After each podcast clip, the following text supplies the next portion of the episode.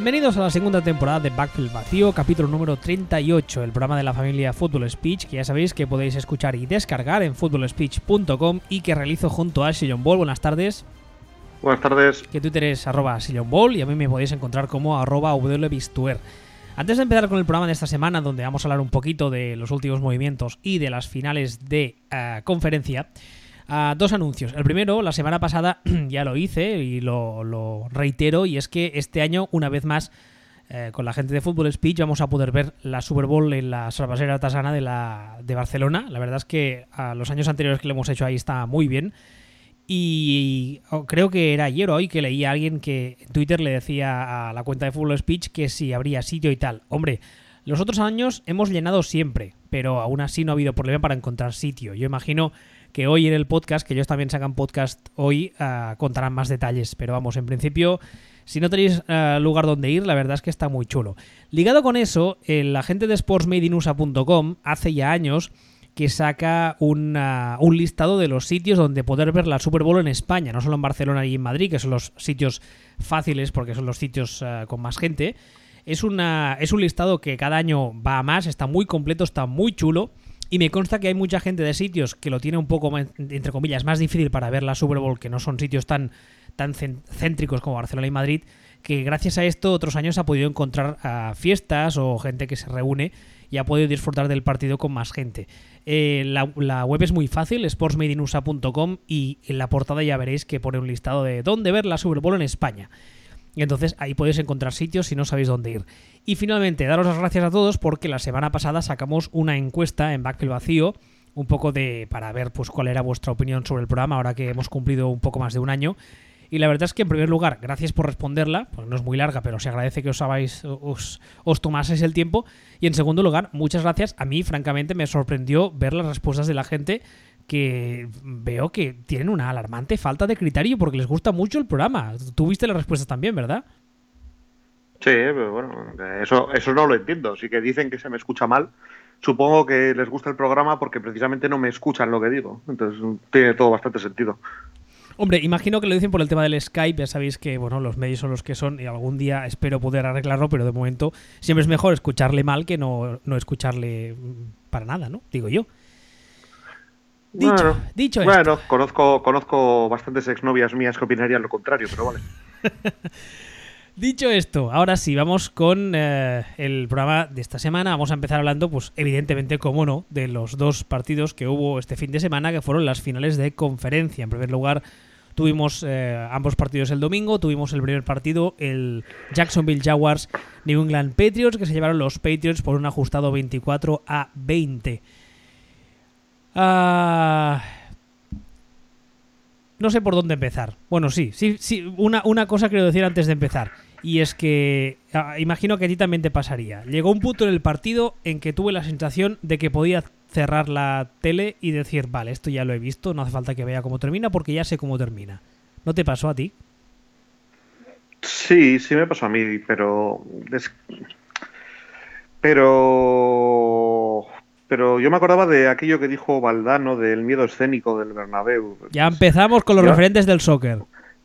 Me cago en la leche puta, que esto no es ni referente del soccer, estamos hablando de Valdano, esto es referente de la filosofía y la dialéctica plomiza. O sea, hace tropecientos años Valdano habló de, de, que el Bernabéu generaba miedo escénico. Parece que los Patriots generan miedo escénico. Esto se pareció una barbaridad a Super Bowl en el sentido de que eh, Jaguars tenían el partido perfectamente controlado, perfectamente controlado, estaban donde tenía que estar, eh, te iba a decir, te digo, lo tenían ganado. O sea, no había controlado, lo tenían ganado y lo perdieron ellos solos. Porque da igual el tercer y 18 de, Brady, da igual tal, da igual todo, si ellos no hacen el panchito, el partido lo ganan. Y hicieron el panchito a lo grande. O sea, hubo un, hubo un momento para mí estruendoso, que es un, un cuarta y uno que tuvieron al, al, final del partido, que si lo convierten es, es, game over. O sea, si lo convierten es game over. Y en ese momento lo que decía hacer Marrón es, eh, hacer un punt. Y dices, a ver, criatura, estamos en... Dicen, no, es que, es que no está corriendo bien Fournet. Está sacando una o dos yardas máximo por carrera. Ya, estás en cuarta y uno. Te vale con una o dos yardas. Y el partido se acaba aquí. O sea, en el momento en el que hicieron el punt, los Jaguars, todos los analistas estadísticos eh, cogieron, se, fueron, se tiraron todos por la ventana. Porque hasta, hasta el más descerebrado sabe que tú en una situación de estas a medio campo haces un punt y lo único que consigues es que el equipo contrario esté ahí dos jugadas más tarde. Si, eh, dicen, no, le, voy a hacer esto a, a Patriots que van a venir a la desesperada con Brady. Pues mira, los vas a tener aquí de vuelta en 30 segundos. ¿Qué cojones te importa incluso no convertir el cuarto y uno? Si los vas a tener aquí de vuelta en 30 segundos. ¿Qué, estabas, qué estabas pensando? Esa una.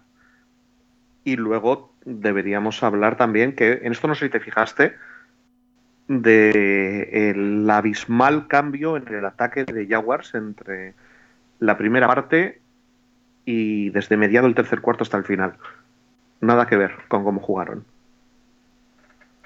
De hecho, los dos primeros cuartos y medio, digamos, Jaguars no jugaron como ha estado jugando Jaguars todo el año. Jaguars jugaron, casi te diría, que como los Eagles. Lanzando en primer down, eh, abriendo mucho el campo, que eso, que eso les hace mucha pupa a los Patriots, es casi la criptonita, hace una serie de cosas. Y llega el tercer cuarto y de repente dicen, pues ahora nos vamos a hacer cajita y vamos a correr en primer down, pasar largo en segundo down e intentar hacer un tercer y nueve en tercer down para cagarla. No sé, no sé si te darías cuenta de, hasta qué punto el cambio fue exagerado. Yo, yo la sensación que, que tuve es que, aparte de que lo que decía antes, que es una película que ya había visto, es que parece que la gente no aprende. Y cuando digo a la gente, no digo el fan medio, digo en general toda esta liga que lleva años viendo que a los Patriots no puedes dejarle, vamos, nada, ni un, ni un resquicio de nada. Y no acabé de entender muy bien esa, esa lo que tú decías, ¿no? Esa, ese cambio de estilo de juego en ataque, cuando además en ataque pues le están las cosas más o menos saliendo y estaban generando muchos problemas a la defensa. Eh, por ejemplo, el, antes hablabas de Fournette, que estaba promediando solo, entre comillas, solo una o dos yardas por carrera.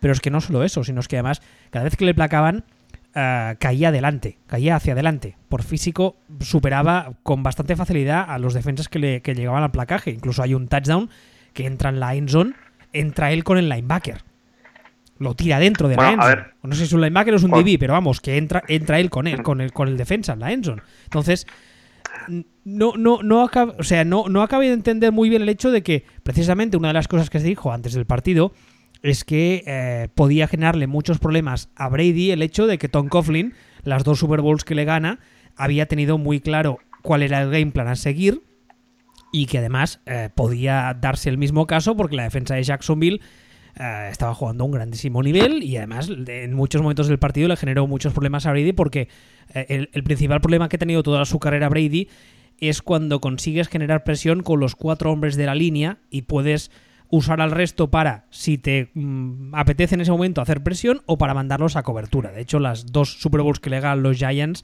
son eh, dos partidos en los que pasa eso, que la línea defensiva, solamente la línea, es capaz de romperle el ritmo a Brady y de romper el pocket. Y esto los Jaguars durante varios momentos del partido lo consiguieron hacer. Y de repente no, no, no acabé de entender qué, pasaba. Fue un poco como si las dos primeros cuartos, el que mandase las jugadas, que no sé, no fue así, ¿eh? pero entiéndeme, fuera Coughlin. En plan, no, no, déjame a mí que yo sé cómo se gana esta gente.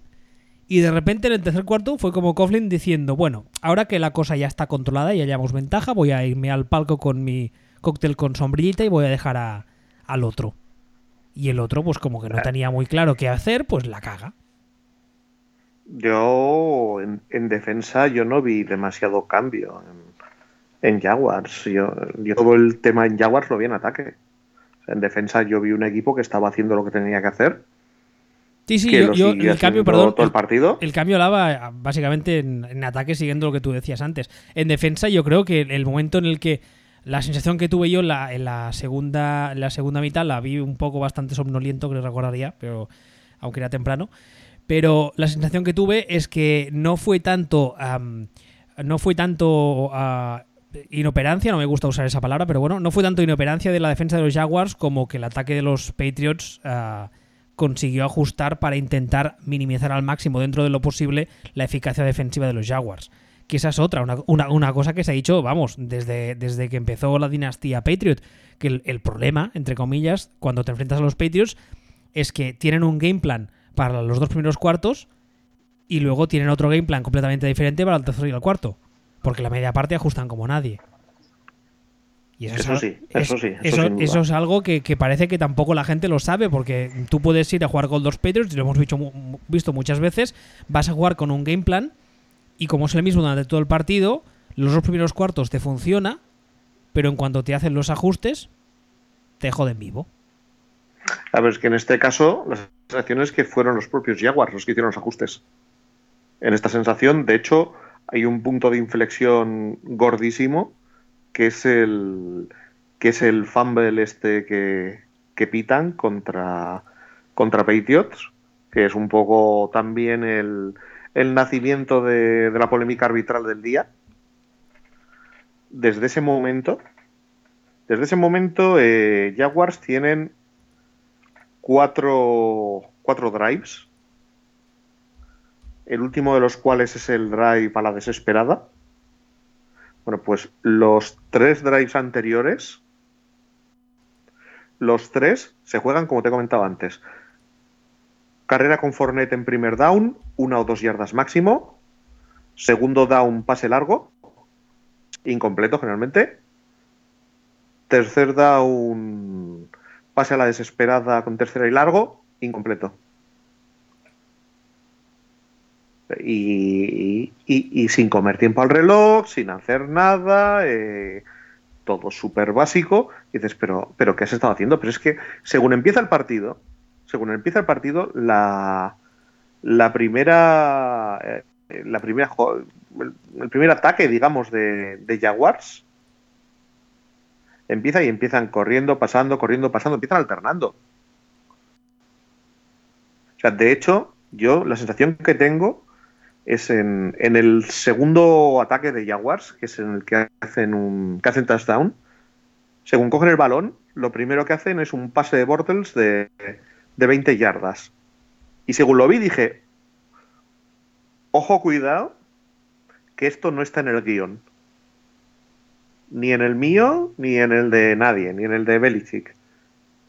Que cojan los Jaguars y digan, pues ¿sabes qué?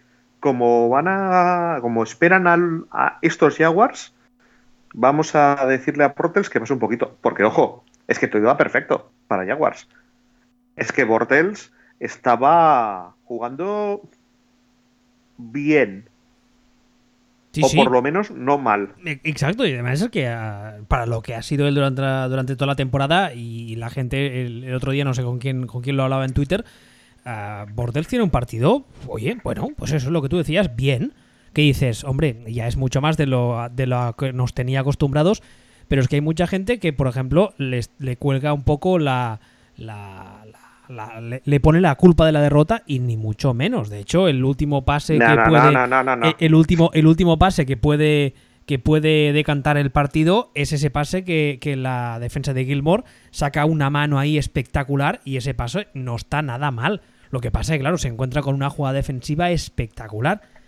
A mí una cosa que me sorprendió muchísimo y es que además la llevo viendo todo el año, que es, hay una jugada, porque tengo la sensación siempre de que es la misma, que es el pase a Mercedes Luis, que además siempre o casi siempre está solo, porque habitualmente viene precedida, el pase viene precedido de un, de un fake de carrera, que además aquí la vuelven a hacer y, es el touchdown que tiene el, el, segundo cuarto. El único pase que coge Mercedes Lewis en todo el partido. Y entonces, eh, eh, más a mi favor lo que voy a decir ahora, ¿por qué no lo hacen más esa jugada durante el partido? Porque he tenido toda la sensación durante la temporada que es, una, es la jugada perfecta que les ha ido en Lions para anotar 9 de cada 10 veces que la han intentado pero el resto del partido no la veo. No, es que, el, es que el resto del partido, ya te digo que yo, para mí se divide en dos partidos. O sea, una primera parte en la que realmente no les hace falta, porque están jugando otra cosa. Es que están jugando, ya te digo, estaban jugando a, ser los Eagles, estaban jugando a, a repartir bola y a, abrir el campo. Y le estaban tocando las pelotas a Patriots a base de bien. Y en la segunda parte juegan a, a ser más John Fox que John Fox. Van a ser más Jaguars que, que, que, ellos. no, no, llegan a ser ellos mismos en ningún momento. Pasan de, de, ser un equipo más abierto y más sorprendente al principio a ser un equipo más rancio que su padre en la segunda parte. Y eso es lo que cambia todo. A ver, evidentemente, esto también se decía en matices. Es que es lo que hemos dicho antes. Si, eh, si Marrone no hace el idiota, no se caga en el cuarto y uno, pues, pues el partido lo ganan Jaguars. Si los árbitros no en el fumble no, no pitan el balón como muerto y dejan que, que Miles Jack lo, tire para, lo tiren para adelante, ganan el partido los Jaguars. O sea, hay un. Cada pequeño detalle acaba cayendo de, de parte de Patriots. Entonces sumas una cosa más otra, más otra, y te encuentras con lo que pasó. No sé, igual, igual sí que es un tema de, de A ver, estoy convencido de que tiene una parte de, lo que decías tú antes del miedo escénico y también una parte, lo que se dice siempre, las tablas de la gente, del equipo que ya ha estado ahí antes, porque es posible que otro equipo, en la situación en la que está en ese momento determinado el partido, se ponga nerviosos y se acaben disparando en un pie y, acaben pues perdiendo el partido. Pero claro, en New England, insisto, lo hemos visto muchas veces ya. Ah, son una gente que creen en ellos más que nadie en el universo, creen que siempre van a ganar y mm, sí que es verdad, ¿vale? Eh, el, el fumble que no es fumble de, de Miles Jack está ahí. Hay un par de decisiones arbitrales quizá dudosas. Hay que si un fallo de este, un fallo del otro, que si marrón en el game plan, no sé qué, todo lo que tú quieras. Pero mm, la realidad es que los Patriots acaban ganando. Otra vez más. Sí, Sí, hombre, a ver, pero es que es, precisamente es lo que tú has dicho. O sea, es que si hay un equipo que se pone nervioso y se dispara en el pie. Sí, que son, los Jaguars, claro, son los Jaguars. Se hacen, o sea, es un partido que tienen ganado, porque es así de simple. No es, no es una. No estamos hablando de una hipótesis, estuvieran empatados o no. Es un partido que lo tienen ganado. Lo tienen ganado y si, y si lo que tú dices, si en vez de ese cuarta y una se la juegan y completan, mm, vamos. Mira, ese, ese, ese cuarta y una, vamos a revisitarlo bien. Mira, ese cuarta y una es Faltan 12 minutos para el final del partido y Jacksonville está arriba 20-10. Balón en la balón en la en su propia 42. En ese momento, con un cuarta y una, lo que hace Jacksonville es hacer un punt que acaba en la 15 de en la 15 de New England. ¿Correcto? Vale. Pues eh, Dos minutos más tarde, que no, llega, el balón está en la 23 de, Jacksonville de vuelta. Es, el, es justo lo anterior al famoso tercero y 18. Que, a ver, Entonces, claro, ahí, ahí hay otra. Del mismo modo que ahora está diciendo que hay un montón de cosas que, van a que, si tú quieres les puedes llamar suerte, por así decirlo, que van a favor de New England. También es cierto que ese tercer y 18 mm, no tengo yo muy claro que te lo completen todos los quarterbacks. No, no, desde luego no te lo completan todos los quarterbacks. Hay que, hay que, hay que tener los huevecillos de un tamaño importante y además hechos de adamantium para en ese momento que te estás jugando el pase a la Super Bowl, porque es, así de simple, te la estás jugando, mm, estar con la calma, leer, completar ese pase y venga, ir haciendo. Eso evidentemente es completamente mérito de New England y de Tom Brady en este caso concreto. Pero... Eso sí. Lo que te quiero decir es que ese tercero y 18, si, si Marrone hace lo que tiene que hacer en ese momento, que es correr en cuarta y uno, en el peor de los casos para Jacksonville, no ocurre faltando 10 minutos, sino que ocurre faltando 7 minutos y está y están Patriots 10 abajo.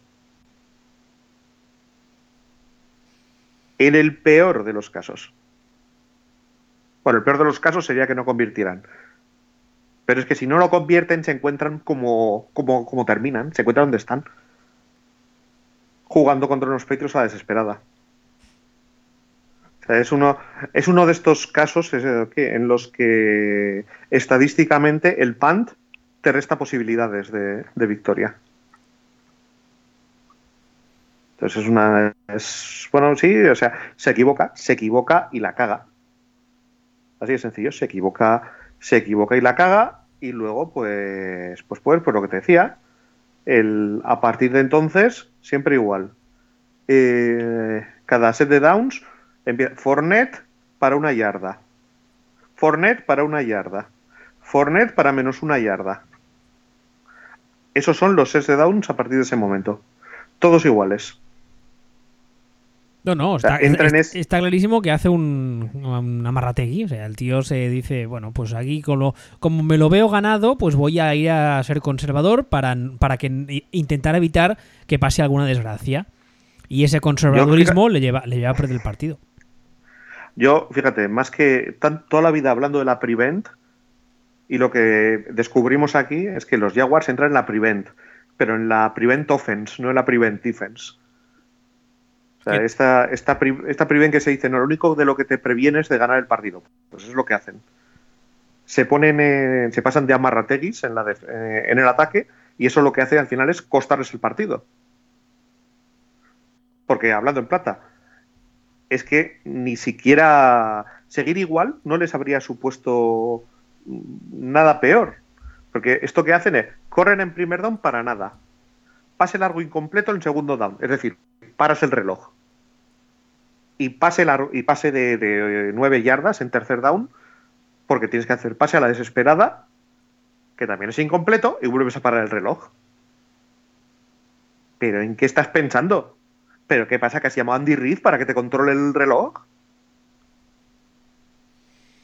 Es muy. O sea, este partido, o sea, Patriots, sí, o más de la dinastía, todo lo que quieras, pero este partido para mí era completamente alrededor de, alrededor de Jaguars. Ah, no, no, estábamos, yo lo tengo muy claro, lo pierde Jacksonville. Pero vamos al, vamos a decir el 99% por lo que decía antes, ¿no? Porque hay jugadas concretas que las tiene que convertir New England y ahí entra pues el, el, oficio, la veteranía, etcétera, etcétera. Pero el 99% del partido. luego el balón hay que meterlo, exactamente. Exacto. Pero, el 99% del partido lo pierde Jacksonville, está clarísimo. Y Jacksonville a día de hoy tiene que tener muy claro, el, tanto los jugadores como el staff como la organización, que no están en la Super Bowl mm, casi casi porque ellos no quisieron. Sí, pues, pues más o menos, sí, por, por dos marrones. Y te vendrá uno y te dirá, el árbitro, porque la pass interference. Mira, chaval, eso es pass interference. Es otra cosa que no se pite. O sea, pues le pega un viaje que lo manda afuera. Eso es pass interference de toda la puñetera vida. Y el balón es, el balón escogible. No me cuentes. Dice, no, es que si no, si en el fumble no pita y entonces le deja retornarlo a Mice Jack. Vale, si eso es una cagada del árbitro. Ahora, no tengo nada claro que eso no fuera un by contact. Pero esa es otra discusión para otro día. O sea, yo aquí los árbitros me parece que, bueno, sí, más menos, más menos, pero esta es, esta es 100% de dos marrones, que también es injusto que todo lo que han ganado los Jaguars es por tonto Coughlin y ahora resulta que ahora que pierden es por dos marrones, ¿no? Ah, no, eso, eso, vamos, eso yo tenía clarísimo que iba a pasar tarde o temprano. Que todo el mérito es de Tom Coughlin, bla, bla, bla, bla, y ahora cuando lo han cagado la culpa es del otro. Que al fin y al cabo entiendo que es como está montada la organización que es el, es el, es el es un head coach que es no sé cómo llamarle es, es prescindible sí, es, la nueva figura, es, un head coach cafetero. Sí, sí, casi, casi. Es un, es un, es un hombre que está ahí, es un hombre de paja.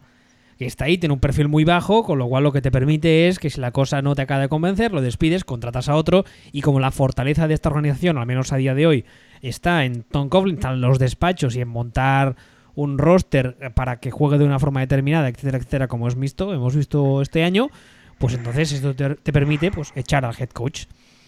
Y ahora en la offseason veremos qué pasa, porque primero Blake Bortles ya ha dicho que él encantado de volver a Jacksonville, normal. Hombre, no, te, no, te jode con, el, con lo que cobra, que cobra como si fuera bueno. Por eso mismo, normalísimo que esté encantado, también lo estaría yo. Eso demuestra que tan tonto, tan tonto no es. Y luego hay varios rumores que apuntan a que Jacksonville podría intentar algún trade o buscar algún agente libre en el puesto de quarterback para hacer ese upgrade que le permita ¿no? Poner una marcha más. Lo que pasa que, bueno, si el head coach sigue siendo el mismo, igual este problema lo volvemos a tener el año que viene. Que eso estoy, ya estoy Hombre. haciendo un what if muy inmenso, ¿eh? Porque tú imagínate que en vez de Bortles es, es- es Alex Smith, que es un rumor del que se ha hablado. Hombre, a mí Alex Smith, yo soy el defensor número uno de Alex Smith. También te digo, mm, el Bortles del partido del otro día no, no requiere una sustitución. Es que es lo que tú decías antes, no juega mal. El otro día, vale que es el probablemente el mejor Bortles de la, de la puñetera carrera de Bortles, pero el Bortles de lo- del otro día es de lo más aceptable. Bueno, el día de Pittsburgh tampoco le hizo nada mal, ¿eh? Mm, Bueno, vale, sí, aceptamos su barco. Pero vamos, sí, cogemos, hemos, cogido una, una, una muestra de dos partidos de los que llevará jugados que deben ser que lleva cuatro temporadas, ¿no? O cinco en la NFL. 16 por Ujú. 4 serían 32 por 2, eh, 64, más 16, eh, 80, ¿no? Más playoff. Ujú. Unos 85 Sí. partidos. O sea, ha jugado dos partidos buenos barra decentes de 85 posibles, más o menos. Hombre. Hombre, a ver, mejorable la cosa es. no nos engañemos. No, no, no, sí, sí, mejorable es, pero lo que quiero decir es que este Bortels a mí me parece una castaña, pero este último Bortels, a ver por qué lo sustituyes, porque si Bortels te va a dar este nivel que ha dado estos dos últimos partidos, ¿por qué lo sustituyes que te garantice que te vaya a dar más nivel que esto? Es decir, recordemos, el, el 80% de los quarterbacks de la NFL son una mierda. Entonces, El- el- Bortles lleva unos partidos siendo aceptable. El otro día no sé quién, no sé si lo leía alguien de estos beat writers o me lo decía alguien en plan rumor, no lo recuerdo exactamente, lo siento, pero ah, salió el nombre de Cousins. Mm, No sé cómo es la situación salarial de Jaguars ahora mismo. Pues no tengo ni idea. Pero, Para- pero Cousins ya sabemos todos que lleva ya dos temporadas, dos, tres, diciendo que lo que quiere él es un contrato de larga duración, bla, bla, bla. De ahí vienen los, eh, los rifirrafes con Washington, porque Washington no ha querido dárselo. Y además se habla de que este año podría volver a meterle el tag, ¿no? Se habla de que Ojo, adiós. este año Luego la gente se quejará de que se te Eh. oye mal, pero ahora se te oía fatal. ¿Estás ahí? ¿Sigues ahí? Sí, no, pero estamos mascullando un poco pensando en, Ah, vale. Entonces, pensando en los Redskins y en el tag. ¿no? Es que el, tag de Redskins de este año me parece irreal. O sea, me parece irreal porque se dispararía ya a unos niveles que serían de cachondeo. Entonces, me, pare- me parecería inviable. ¿Cuánto, sería, más o menos? ¿25? ¿Qué, qué dices?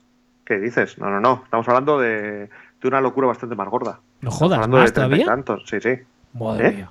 Qué locura. No, no, no. En, en 25 está ahora. O sea, el año que viene se puede ir tranquilamente a los 30. Se puede ir por, no, se iría por encima de los 30. Vale. Vale. No sé. A, a ver, la, bueno, al final, volviendo al partido de la final de conferencia, pues eso, New England 24-20. Jugará la Super Bowl como representante de la AFC. Y nada, pues. Pues eso es lo que decía, ¿no? Una película que ya hemos visto y otra vez estos. Y ala. Sí, sí, no, no tiene mucho más, no tiene mucha más historia. Al final, bueno, realmente, realmente lo veníamos diciendo hace tiempo. Esto, esto acabarán siendo, acabarán siendo Patriots porque ves la FC y dices, la veíamos hace meses y era una cuestión de estos estarán donde tiene que estar, mejorarán la defensa hasta tenerla en torno al 20 de la liga Como así ha que sido. con eso- como así ha sido, que con esto les valdrá, y es que realmente no tiene nada más porque eh, los que les podrían competir son Steelers, que más tarde o más temprano pondrán un huevo. Y, y ha sido extremadamente fácil de profetizar esta FC. Oye, parece que sepamos y todo, ¿eh? Es que, no- es que no, no creas, no creas, porque... Era muy fácil de ahora hablamos acertarla, del otro- Sí, la FC sí, la, la NFC eh, ha tenido mucho más tomate. Pero la verdad es que, y aquí me vas a permitir que nos cuelgue la medalla, en la AFC ha, ha- ha acabado pasando todo como lo predijimos, ¿eh? Sí. Tal cual. Sí, sí. O sea, no, no, no, o sea, sorpresa ninguna. Sorpresa ninguna. Exactamente. ¿Pasamos a Sí, la NFC? Sí, pasemos al partido de la NFC, que fue el mismo domingo, después de este, el que enfrentó a los Minnesota Vikings contra los Philadelphia Eagles, un partido que en principio se, se predecía pues mucho más competido, mucho más interesante, y la verdad es que pues, pues, pues no fue tal. Los Eagles derrotaron con bastante contundencia, 38 a 7, a unos Vikings, ah, bueno, que tampoco es que jugaran demasiado. O sea, no es que hicieran nada extremadamente mal. O al menos esa sensación que me llevo yo. Simplemente es que delante tuvieron unos Eagles que lo hicieron todo espectacularmente bien.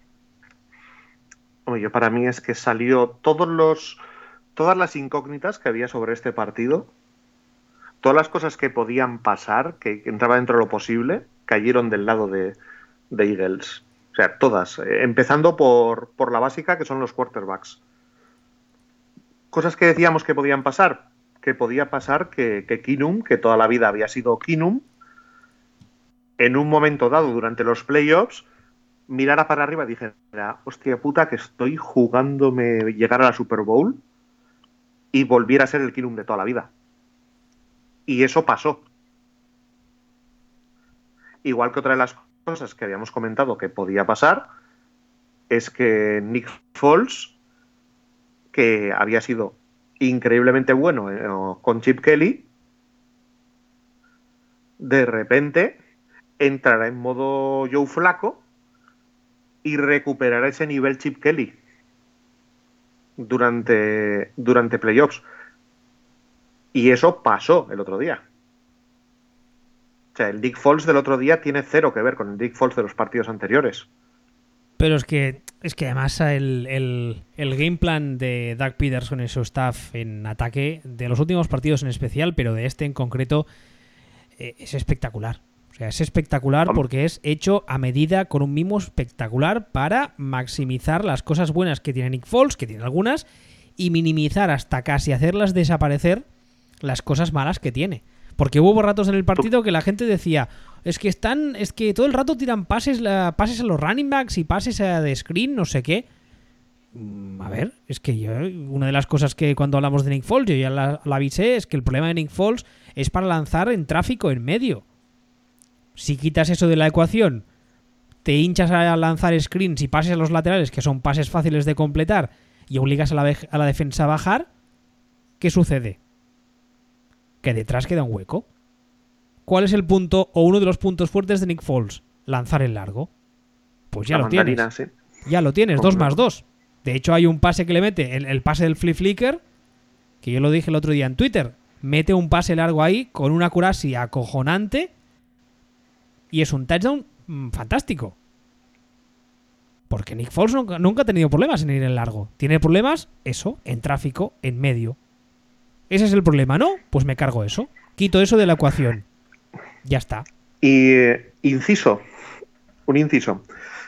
¿Te das cuenta de que ese game plan y esa forma de jugar con tanta screen, abriendo tanto y con mandarinas es justo lo que peor le va a la defensa de Patriots? Sí. Sí, sí. Ojo, cuidado, que. Ojo, cuidado. Bueno, es que no, no, no sé si. No, esto no lo hemos hablado fuera de micro, muy mal por nuestra parte. No sé si la, la semana que viene queréis hacer un poco de previa de la Super Bowl, pero sin, sin desarrollarlo mucho, el, el- los dos match-ups que se producen, eh, en este caso, defensa de Patriots contra ataque de Eagles, mm, tácticamente son apasionantes. A mí, más que apasionantes, me parece que tanto en defensa como en ataque es un matchup horrendo para Patriots. Bueno, Me parece, O sea, me parece so- que el so- partido. sí, sobre el papel sí, pero a lo que yo me refiero es a falta ver cómo serán capaces, si son capaces, de ajustar Matt Patricia y Josh McDaniels. Sí, bueno, y, y también de ver si Eagles no se cagan cuando vayan ganando de, de 15 puntos a mitad del tercer cuarto. Hombre, una de las cosas buenas que ha demostrado Doug Peterson es que viene de la escuela, por así decirlo, Andy Reid, pero también lo comentamos la semana pasada. De momento ha superado con creces a su maestro. Veremos qué pasa. en la Super Bowl. Si sucede eso que dices tú, ¿no? Que van ganando de repente y que no les entre miedo escénico y digan, hostia, que estoy ganando a los Patriots, hostia, que estoy con mi quarterback reserva y aún así estoy ganando a los Patriots todopoderosos. Ay, ay, ay, me entra el susto y ñacañá. Y también se, disparan, también se disparan en el pie. Pero en principio, precisamente lo que decía antes, ¿no? El, eh, para Brady, una de las cosas que toda la vida le ha ido peor desde que empezó su carrera es mm, las defensas muy presionantes, las las líneas que son capaces de ejercer presión, de romper el pocket, de romperle a él el ritmo, de eso se habla muchas veces. Y esta defensa de Eagles le va a dar trabajo a expuertas, ¿eh? Pero es que, mm, de todas formas, mira, volviendo al partido y hablando un poco de Eagles, decía antes que todos los pequeños detalles o todas las cosas que podían ir a favor de Eagles o que podían pasar, pasaron. La línea de, la línea de Vikings sin llegar a ser lo del año pasado, se volvió como la línea de Vikings del año pasado. O sea, la calidad de la línea de Vikings se fue abajo. A, a Kinum le presionaron el 48% de, de las veces que, que cogió el balón para lanzar. El 48% le llegaron. Es una barbaridad. Es una barbaridad. Y no, no, tendrás por ahí, eh, te hago un poco atraco, pero no tendrás por ahí la estadística de las presiones el resto de temporada. No, ahora mismo no la, ahora mismo no la tengo. no, pero, desde luego no es esta cifra. No, no, no, ni mucho menos. Es que de hecho una de las cosas que se está diciendo esta temporada de la línea de los Vikings es que estaba jugando una temporada espectacular, estaba jugando a muy buen nivel. Y el otro día la defensa de los, de los Eagles la hace parecer eso, la hace parecer la del año pasado, o una línea del montón. Completamente. Y eso es, eso no es, yo creo que, no es de mérito de la línea de los Vikings, sino mérito 100% de la defensa de Filadelfia, de su front seven y del game plan que, que, diseña a Jim Swords, que yo creo que, y con perdón, se la saca, ¿eh? El otro día. Completamente, completamente. De todas formas, volviendo a lo que Ojo, ojo, vale, le ojo, el quieto. 48%. Dime. No, que se te había otra vez cortado, ya está. Sigue, siga usted elaborando. Volviendo a lo que decíamos antes de, de Case y del nivel de. Case Keenum este año ha sido el segundo mejor quarterback de la liga bajo presión. Bueno, pues el otro día, que es el día que le llegan la mitad de los dropbacks, solamente completó el 57% de los bases bajo presión y hizo como 5 yardas por intento. Y tiró otra intercepción. O sea, casualidades de la vida, este, este partido, que es el partido en el que le llegan, es el partido en el que rinde mal bajo presión. Entonces, absolutamente, absolutamente todo lo que tiene que ver con, con Kinum, que aparte esto ya es especular, pero Kinum, hubo dos Kinum, uno muy cortito, que hizo un primer drive estupendérrimo. En ese, en, a partir de ese momento tiró una mandarina eh, y a partir de esa intercepción se acabó Kinum. es como que en ese momento de la intercepción se viniera abajo completamente. El, primer drive que termina con el, con el pase a, a Kyle Rudolph es el pase de touchdown. Que además es nada, eh, creo recordar que es nada más salir. Que recibe, recibe el balón uh, Vikings y el primer drive nada más salir del vestuario y termina con el touchdown de, Rudolph. Y luego a uh, Filadelfia tiene un ataque que, que, no consigue sacar nada. Hacen el punt, recupera Minnesota y es cuando lanza la intercepción que Patrick Robinson uh, retorna a touchdown y es lo que tú dices, ¿no? En ese momento Kinum dice, hostia, ¿qué hago ya ahí? ¿Qué, hago aquí? Si, si yo siempre he sido muy malo. Y le entran las cagarrinas y bueno, y adiós. Es una pena, pero por otro lado, el trabajo que está haciendo el staff de Filadelfia, teniendo en cuenta además que está jugando con Nick Foles, que es el, es el suplente, eh, yo creo que es para sacarse el sombrero. Pase lo que pase en la Super Bowl, aunque tendremos que ver, como decíamos antes, si no, se, si no les entra eso, pánico escénico, miedo escénico, ante además un rival que ya sabemos todos que, que también ayuda a eso del miedo escénico, porque tienes delante unos tíos que esto de ganar Super Bowls lo hacen como tú y yo respiramos. Pero solo, o sea, hasta aquí, hasta este momento, el trabajo del staff de Filadelfia es espectacular esta temporada. No, es, espectacular, pero ya te digo, es que lo del otro día tiene mucho más mérito porque eh, la defensa de Vikings, o sea, destruyeron los elementos concretos que destacan eh, que destacaban en la defensa de Vikings.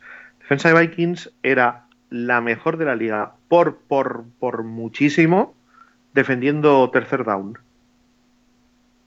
O sea, solamente una de cada cuatro terceros downs eh, los permitía completar la defensa de Vikings.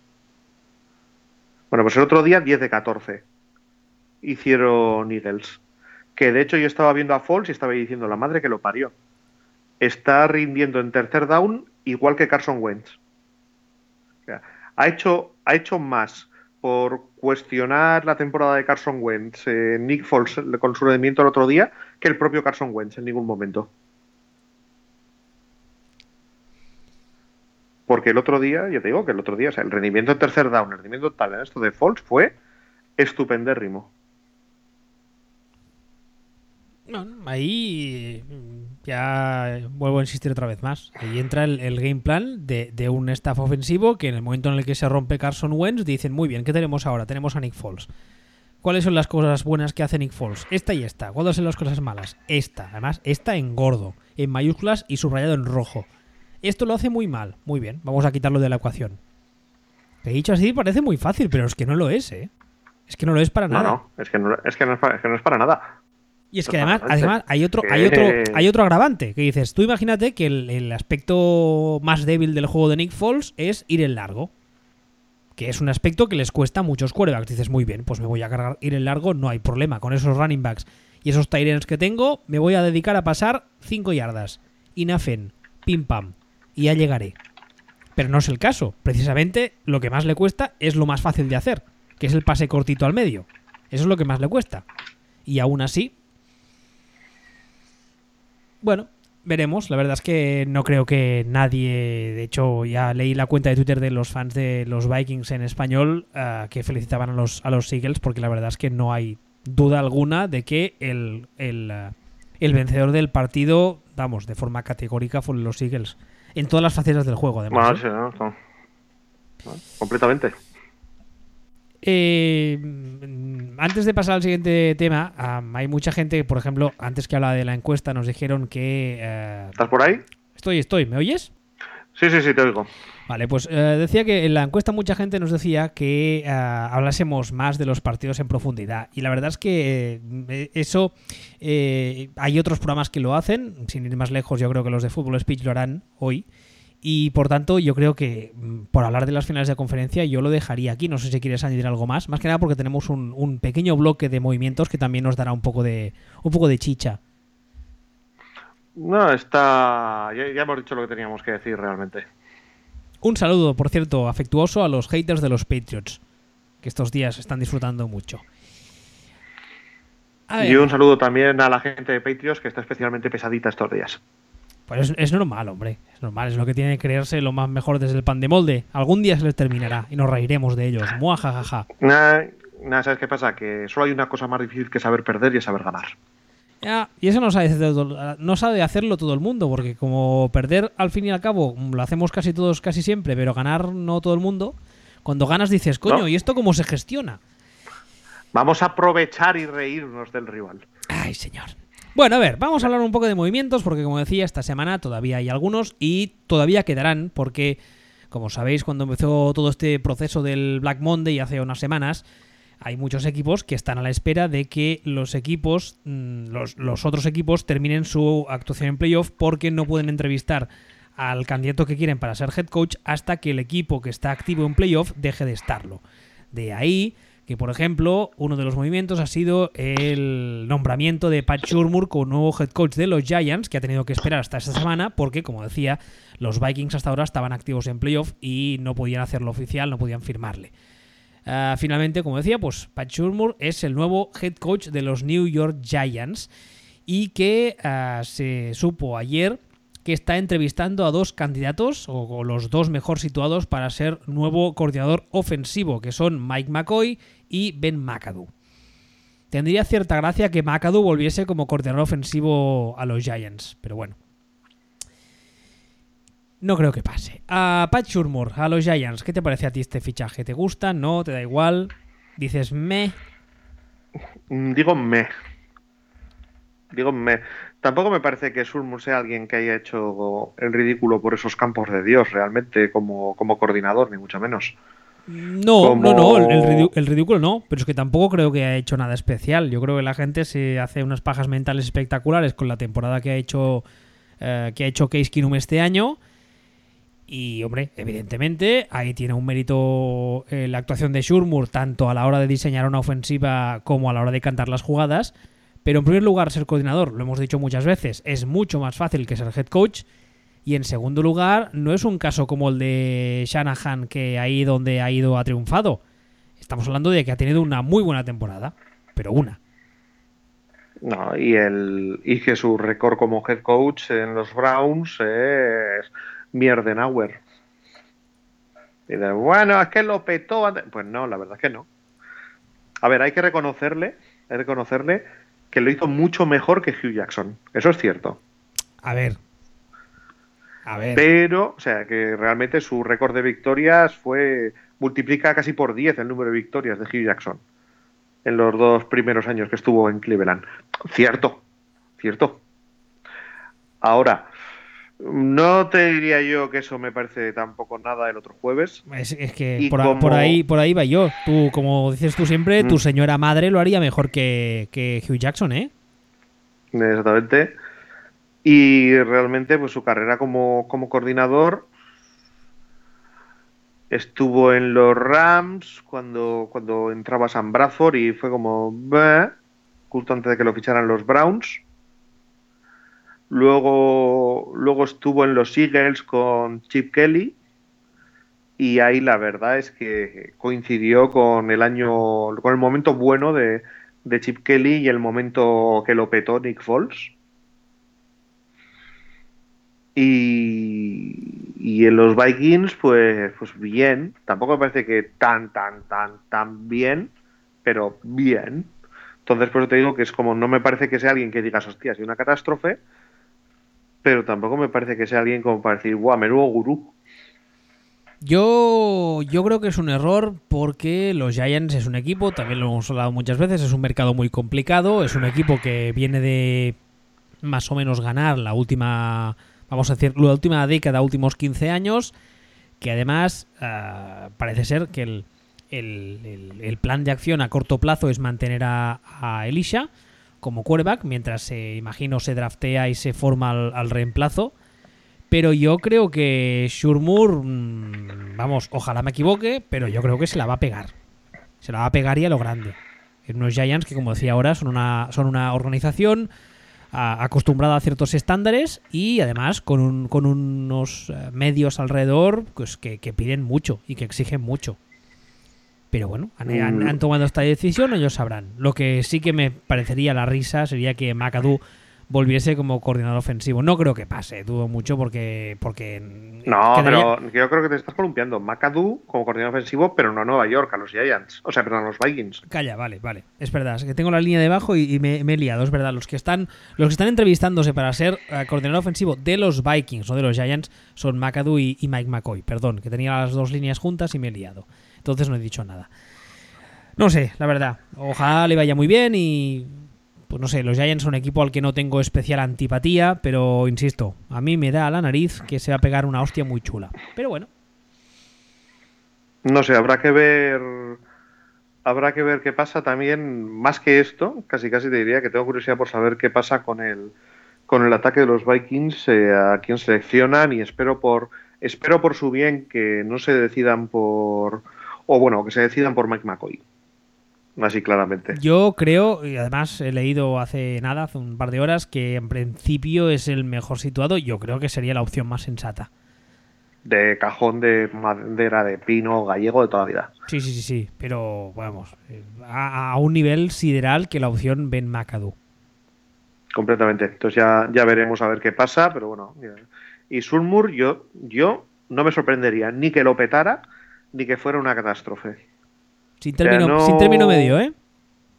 Mm, o no, incluso término medio, o sea, me puedo creer realmente todo el arco. Ya te digo, es que no le veo ni catastrófico ni hasta ahora bueno. Es decir, veo el, veo el historial de Pat Surmur y digo, mm, pues en Cleveland no lo hizo del todo bien. tampoco es que fuera catastrófico, pero no lo hizo del todo, no lo hizo bien. Pero claro, era Cleveland y el entorno en aquel momento y tal y cual. Y luego cuando ha estado de coordinador pues no lo ha petado del todo, del todo, en plan ser el chico de moda, pero ha sido sólido. Entonces, igual eh, aprendió cosas en Cleveland y ahora está más cuajado para ser head coach.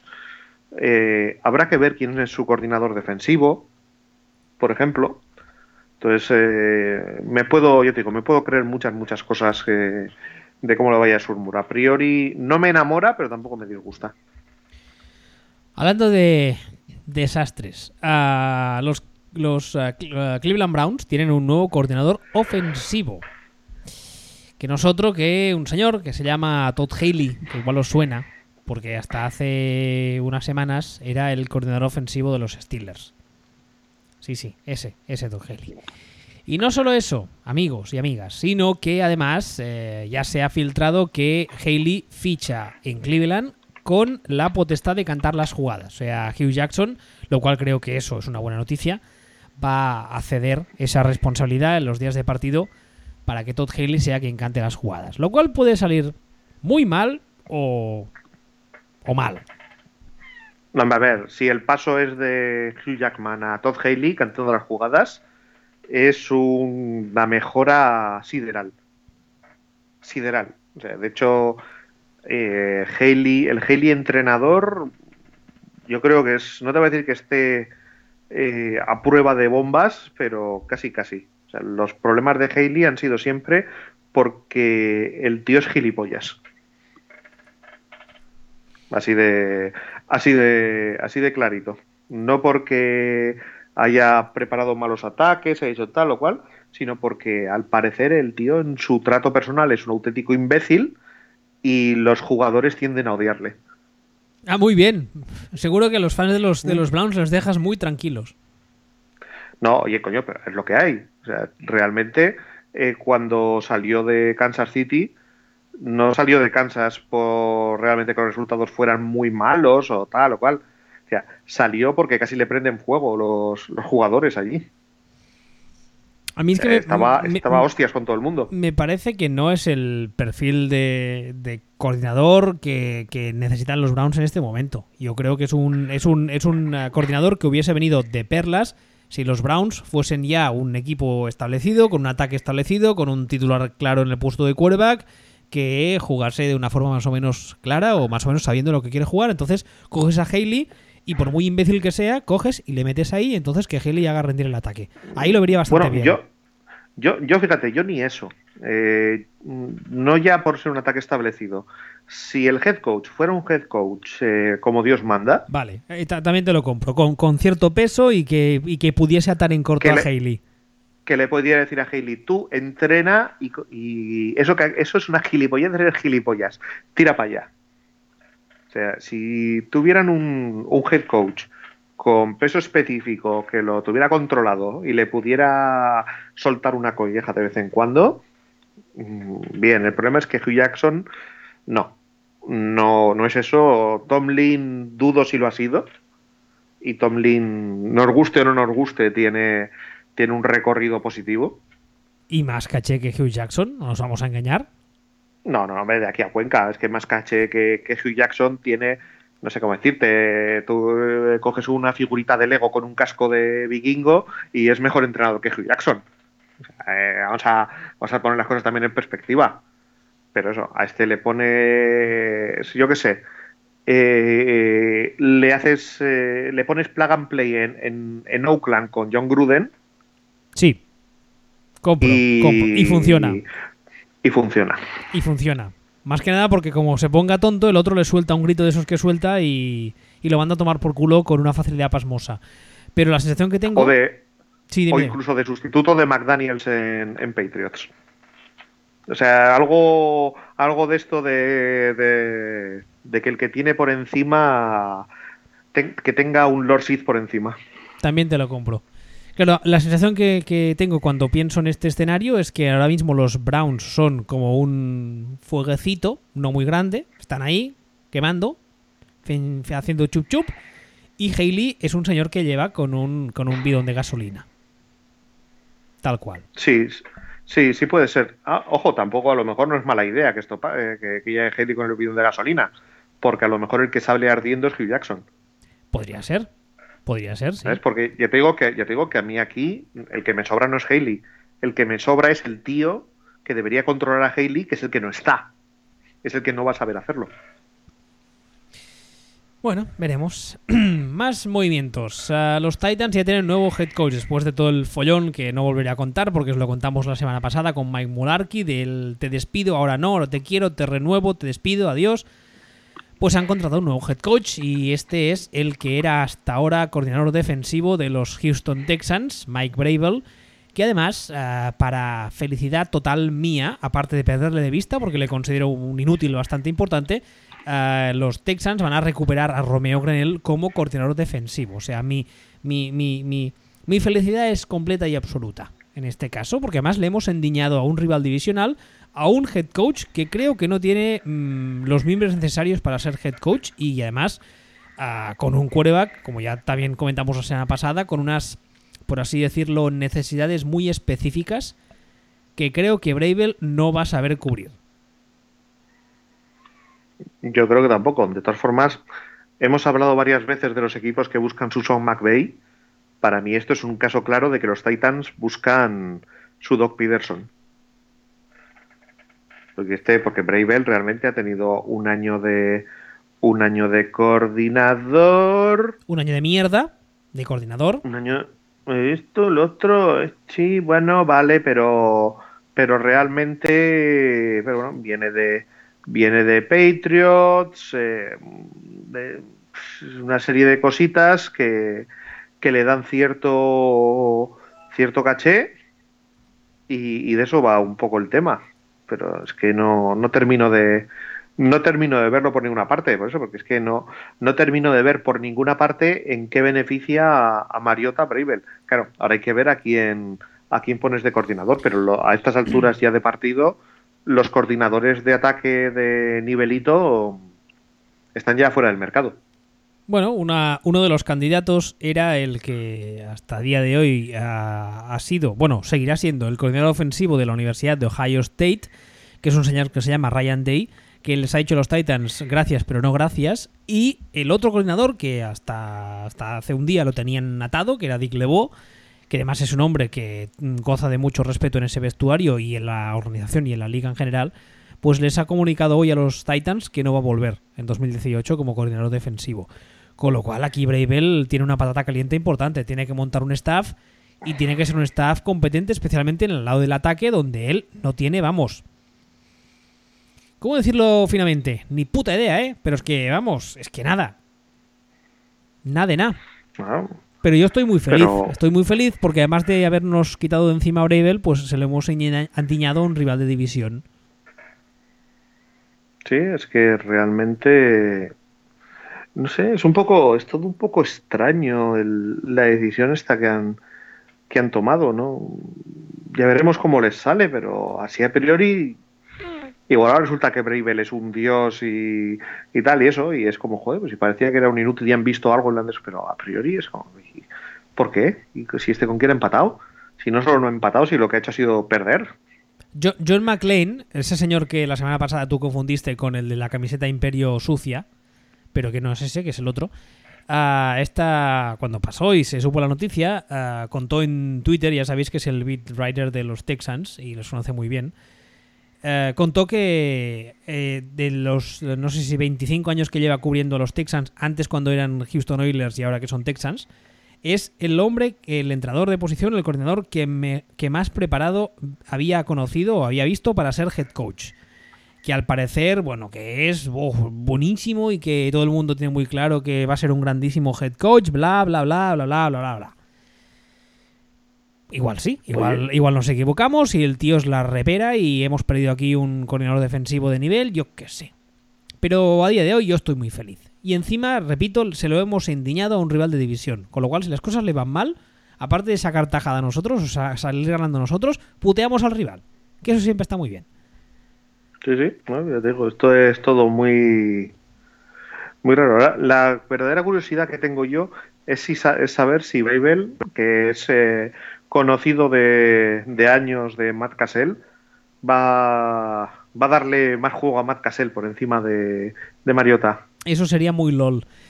dos apuntes muy rápidos, muy rápidos, porque la verdad es que no, no tienen mucho. El primero es que Matt Patricia, que es el señor que va a ser nombrado head coach de los Lions cuando termine su participación en playoff, pero que ya es oficial o, extraoficial, por así decirlo, aunque no ha firmado como head coach, ah, al parecer ya está haciendo trabajo de, ello y ya ha comunicado a varios, asistentes de los Lions que mm, todo bonito, no corras, estás excluido. Que se vayan para casa y varios. No sé exactamente a, cuáles exactamente, no solo tengo el titular, pero vamos.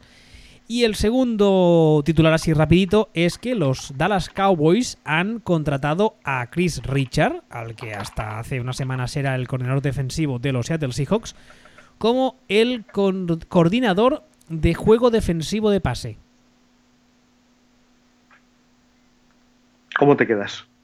Bueno, pues, pues, pues, pues, pues eso. Nada. Ah, última noticia. Esta sí que es un poco más importante. Los Arizona Cardinals ya tienen nuevo head coach después de varios rumores que colocaban a varios nombres en esta posición. Bla, bla, bla, bla, bla. Ya sabéis cómo va esto. Steve Wilkes, que hasta día de hoy era el coordinador defensivo de los Carolina, Carolina, bla, bla, Carolina Panthers, va a ser el nuevo head coach de los Cardinals. aparte de eso, uh, James Becher, que hasta día de hoy era el coordinador defensivo de los Cardinals, pues mm, posiblemente no vaya a volver y tiene entrevistas con ah, Tennessee y Nueva York y los New York Giants para ocupar la misma plaza que está ocupando ahora mismo en los Cardinals. O sea, es un movimiento yo creo que bastante claro de despecho. En plan, estaba en la casa, mm, era uno de los favoritos de Arians para que me ascendierais, habéis pasado de mi culo, pues me voy, y montaré mi propio casino con alcohol y furcias, básicamente. Ah, el fichaje de Steve Wilkes, ¿qué te parece? No me mola demasiado. O sea, lo que estoy leyendo, de hecho, desde Arizona no me, no me mola demasiado casi nada. Oh, los jugadores al parecer están encantados.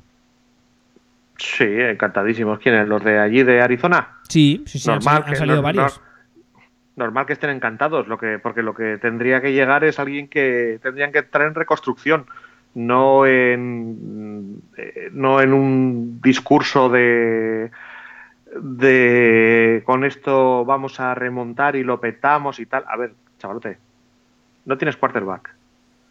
Larry Fitzgerald tiene 78 años. No, no, no, vas a ninguna parte. Si estás en, en una división en la que están los Rams, los Seahawks y los Niners de Garópolo. O sea, ¿dónde vas? ¿Dónde crees que vas? Normal que los jugadores digan, ¡wow! Viene uno. Además, los de defensa. Viene uno, entrenador defensivo. De puta madre, va a venir, vamos a intentar ganar, esto, esto, esto. No, tendría que venir uno que dijera, tú excluido, tú excluido, tú excluido, tú excluido. Y ahora vamos a pestar un par de años. A eso me refiero con que no entiendo qué narices están haciendo. ¿Tú te crees, tú te crees que los Cardinals aspiran algo el año que viene en esa división? Nope. ¿Por qué? es que es que aspiran a, no sé, como decía el otro, a, más o menos a ganar tantos partidos como Volvo se echa un vasco a lo largo de un año. Por ahí, por ahí. ¿Tan pocos? Efectivamente. Y además no solo eso, sino que metes en una situación complicadilla a un novato, que nunca ha sido head coach. Exactamente. O sea, si al novato lo pones y lo pones en plan, bueno, vamos a demoler y vas a llevar tú la reconstrucción y vas a llevar esto y lo otro y paciencia y tiempo, bien. Pero si metes, metes al novato en un entorno en el que lo que se está diciendo es y ahora este era el coordinador de una defensa súper chula y vamos a hacer una defensa que lo va a petar también aquí, no sé qué, no sé cuánto vamos a ganar. Pero, pero, ¿de dónde te has caído? O, o, a lo mejor, o a lo mejor piensas que vas a firmar alguno de los 18 quarterbacks que le sobran a los Vikings. y que con eso lo vas a petar en esa división. Dicen, no, no, es perfecto, ¿eh? Perfecto. Ahora cogemos, montamos una defensa en condiciones, fichamos a Teddy Bridgewater y lo ya Super Bowl. Es, es curioso el caso de los Cardinals porque si hubiesen tenido la idea que al menos a priori con este fichaje pinta lo que tú contabas ahora, ¿no? De intentar alargar al máximo lo que quede del proyecto, sea lo que sea a Arians cuando se va, cuando se reúne con la directiva de los Cardinals y se sienta con ellos, les dice, oye, mira, yo lo voy a dejar, pero creo que tendríais que ascender a este o a este, nombra a sus dos coordinadores, él dice que además que conocen el sistema y que cree que están preparados. Con lo cual, si tú lo que querías era, insisto, alargar un proyecto, o alargar este proyecto que tienes, lo fácil, lo sensato, era coger a uno de estos dos tíos que están dentro de la casa, que además tu head coach saliente, que todo el mundo respeta infinitamente, te ha recomendado que asciendas, coges a uno de estos dos, lo asciendes, sigues tirando con el proyecto hasta donde puedas llegar, que no va a ser muy lejos, pero esa es otra historia, y oye, pues igual te funciona. Pero no, lo que haces es, has cabreado al coordinador defensivo, que además lo vas a perder, que además era un tío, insisto también, bastante respetado en el vestuario y muy querido, ah, y traes a un novato como head coach, que te vende la moto de que lo que tú decías ahora, ¿no? De que, bueno, aquí las cosas no están mal, ¿eh? Que aquí aspiramos a todo. Y no, no, no aspiras nada. Vamos, a no ser que las cosas, como decíamos antes con Brevel, ¿no? A no ser que resulte que el tipo sea un head coach de la hostia y que no lo teníamos controlado, que todo podría ser en esta liga. Ya, yo ya me lo creo todo, pero a priori, sobre el papel, lo de Wilkes en, en Arizona pinta cagada. Pinta cagada. Pero bueno, no sé. Además, insisto, y esto también lo hemos dicho en otras semanas, en una división en la que el, eh, cambio de régimen, el traspaso de poderes está clarísimo.